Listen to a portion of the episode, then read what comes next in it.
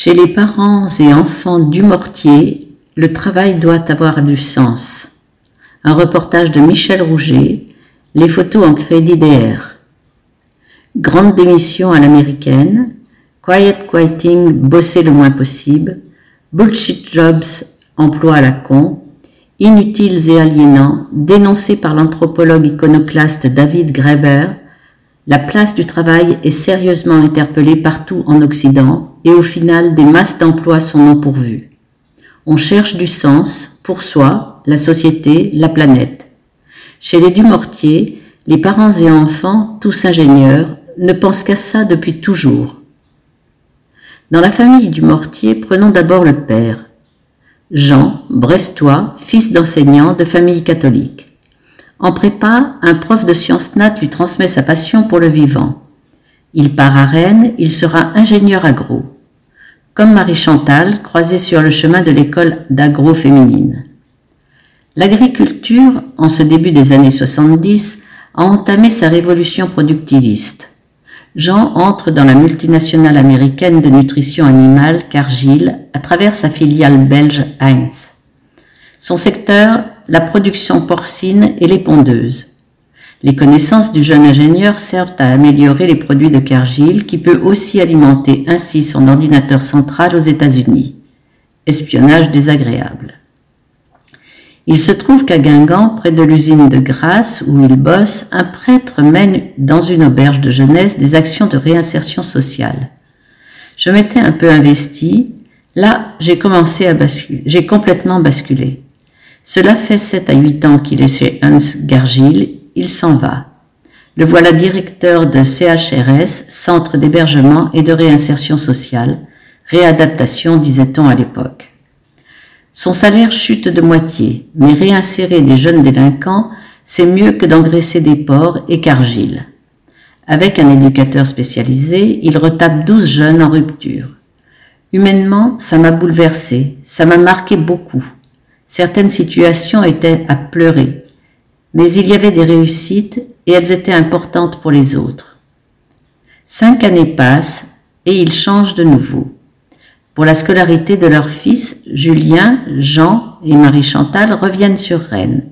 Ils retrouvent les producteurs de porc et les aviculteurs, mais cette fois dans un établissement public, la Chambre d'agriculture.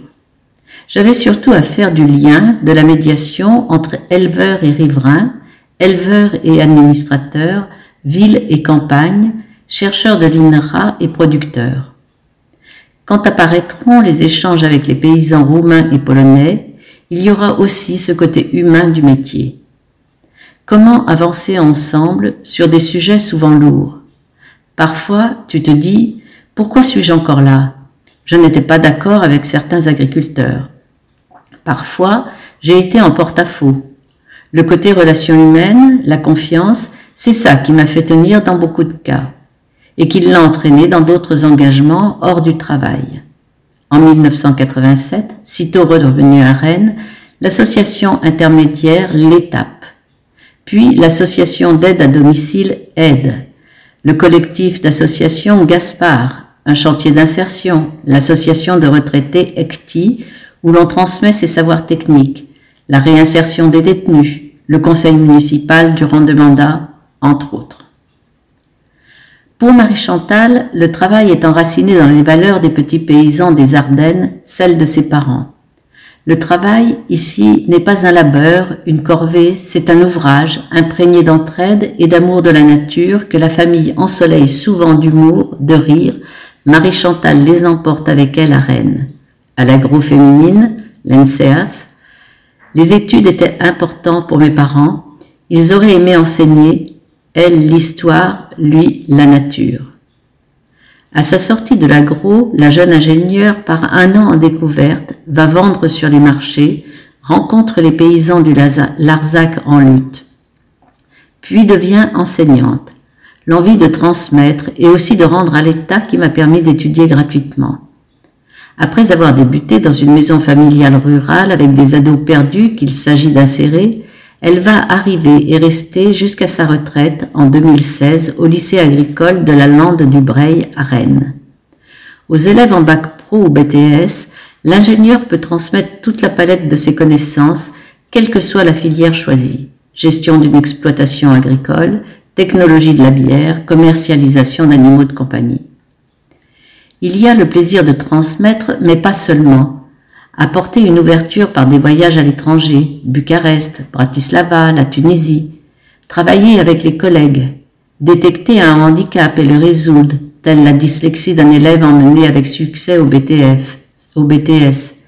Et puis reste gravé à vie chez Marie Chantal, comme chez la plupart des enseignants, ce bonheur intime, l'élève devenu adulte qui vous embrasse au hasard d'une rue tant vous avez changé sa vie. C'est passionnant, le plus beau métier du monde, lance Marie Chantal sans méconnaître les difficultés d'aujourd'hui. Marie Chantal a aussi été la pédagogue à la maison.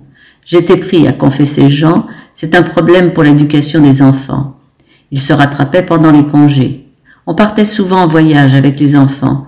C'est important pour l'ouverture d'esprit. On a privilégié la relation humaine, la confiance en eux, une vie simple aussi. On se foutait de la reconnaissance sociale, de la voiture avec ses 300 000 kilomètres. Ils nous ont vu retaper la maison.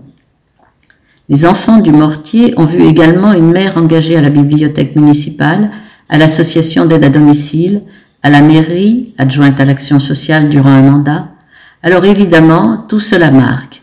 Aujourd'hui, Marie-Chantal s'en va souvent en Ardèche mettre la main à la pâte, si l'on ose dire, à l'épicerie au fournil d'Aurélie. Après avoir beaucoup transmis, il y a tant à apprendre de la jeune génération. Julien Dumortier, 50 ans, la blague toujours en embuscade, n'était pas un champion du travail dans sa version scolaire. Quelques coups de collier au moment opportun, et le voilà à l'IUT de Lannion, département génie électrique et informatique industrielle, puis à l'INSA à Rennes. Un parcours excellent qui le conduit tout droit chez Alcatel, le géant français des télécoms encore vaillant, mais déclinant en cette fin de XXe siècle. L'ambiance est bonne, les conditions intéressantes, le développement de centraux téléphoniques utiles. Le travail a du sens, dit-il, mais le géant manque de vision et le jeune ingénieur prend son sac. Il opte pour une petite boîte pleine d'avenir, Lacroix-Saufrel, à Verne-sur-Sèche, près de Rennes. Tout lui va. L'innovation technique, les relations humaines avec le créatif et charismatique patron, comme avec les clients et partenaires dispersés en Europe. Il grimpe les marches, manage équipe et projet. Mais la charge mentale grimpe aussi. Ça finit par me peser, je suis pris dans un flux, les mails, les portables. Il aimerait aussi voir ses deux filles plus souvent. Au passage des 40 ans, il analyse sa vie. Revenu, conviction, temps pour lui et ses proches. Résultat, fini l'entreprise, il sera prof. C'est un peu un salarié indépendant, le prof. Son salaire est divisé par deux, mais la maison est payée, l'ingénieur décroche le CAPES, puis l'agrégation. Il forme aujourd'hui de futurs officiers de la marine marchande à l'ENSM, l'École nationale supérieure maritime à Saint-Malo. Il a sa méthode, simple, il faut donner aux élèves l'envie de venir en cours et les préparer à l'examen, savoir les écouter, être bienveillant, montrer que tu les aimes. Il retrouve aussi un côté challenge. Un cours n'est jamais gagné d'avance. Encore faut-il surmonter les lourdeurs administratives, la baisse de niveau des élèves et une question qui taraude. Les jeunes eux-mêmes sont sensibles à l'impact du transport maritime sur l'environnement. Ça me gêne aussi un peu. Arrivé au cap des 50 ans, Julien Dumortier s'interroge à nouveau. Pourquoi pas revenir à un challenge technique, utile par exemple à l'environnement? Il a des pistes. Johan, 37 ans, a fait lui l'école de design de Nantes. Il reste 5 ans dans une entreprise spécialisée dans le design de mobilier, puis démissionne. J'avais envie de voir autre chose.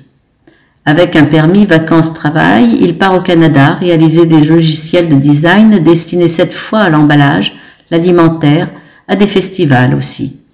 Un an passe, il rentre en France, puis repart avec un autre PVT pour la Nouvelle-Zélande où un copain lui a ouvert la voie. Nous sommes en 2016. Durant trois à quatre ans, il enchaîne de petits contrats pour l'équivalent d'un SMIC. Il revient en France six mois, repart. Le voilà pour de bon cette fois installé chez les accueillants kiwis avec sa compagne chilienne. Il est embauché par une entreprise bossant pour l'aviation privée. Là-bas, on peut évoluer vite. J'ai doublé mon salaire en quatre ans et triplé en six ans. Mais il ne largue pas son éthique en vol, c'est un du mortier. Voir ses logiciels servir le confort de clients nantis le poursuit. En outre, il fait moins de design et plus de management. Il part, quitte à gagner moins. Il intègre il y a environ 18 mois une start-up où ses logiciels ont une vraie utilité sociale pour la santé, la sécurité au travail. Il gagne moins, mais tombe de 50 heures à 37h30, peut travailler à la maison, s'organiser librement.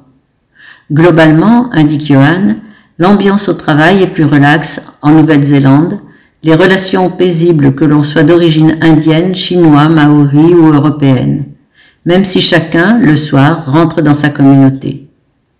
Sauf que dans les startups, la brutalité se marie facilement à la, coolitude quand les affaires marchent moins bien. Ils m'ont d'abord passé à 80%, puis il y a un mois annoncé mon licenciement économique. Tu as alors une semaine pour faire des suggestions. Au bout de quatre semaines, plus rien. C'était super sympa, c'est d'autant plus dur de se retrouver dehors.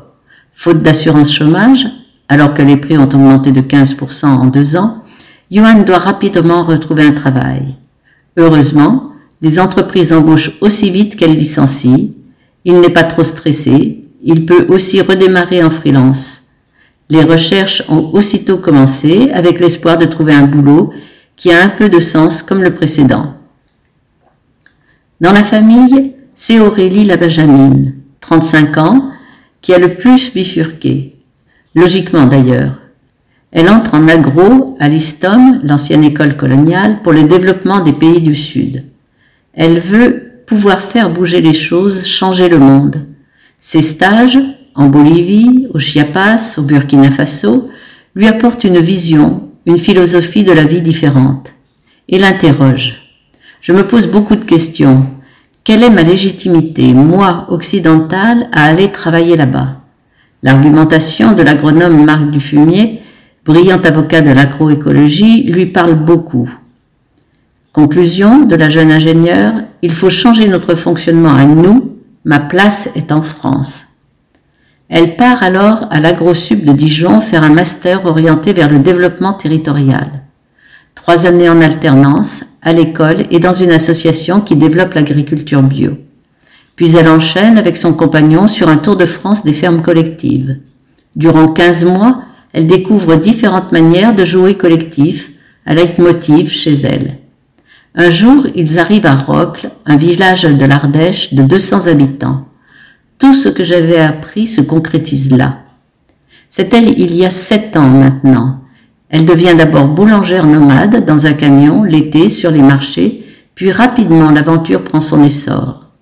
Une autre bifurqueuse souhaite créer une épicerie ambulante en valorisant aussi les produits locaux.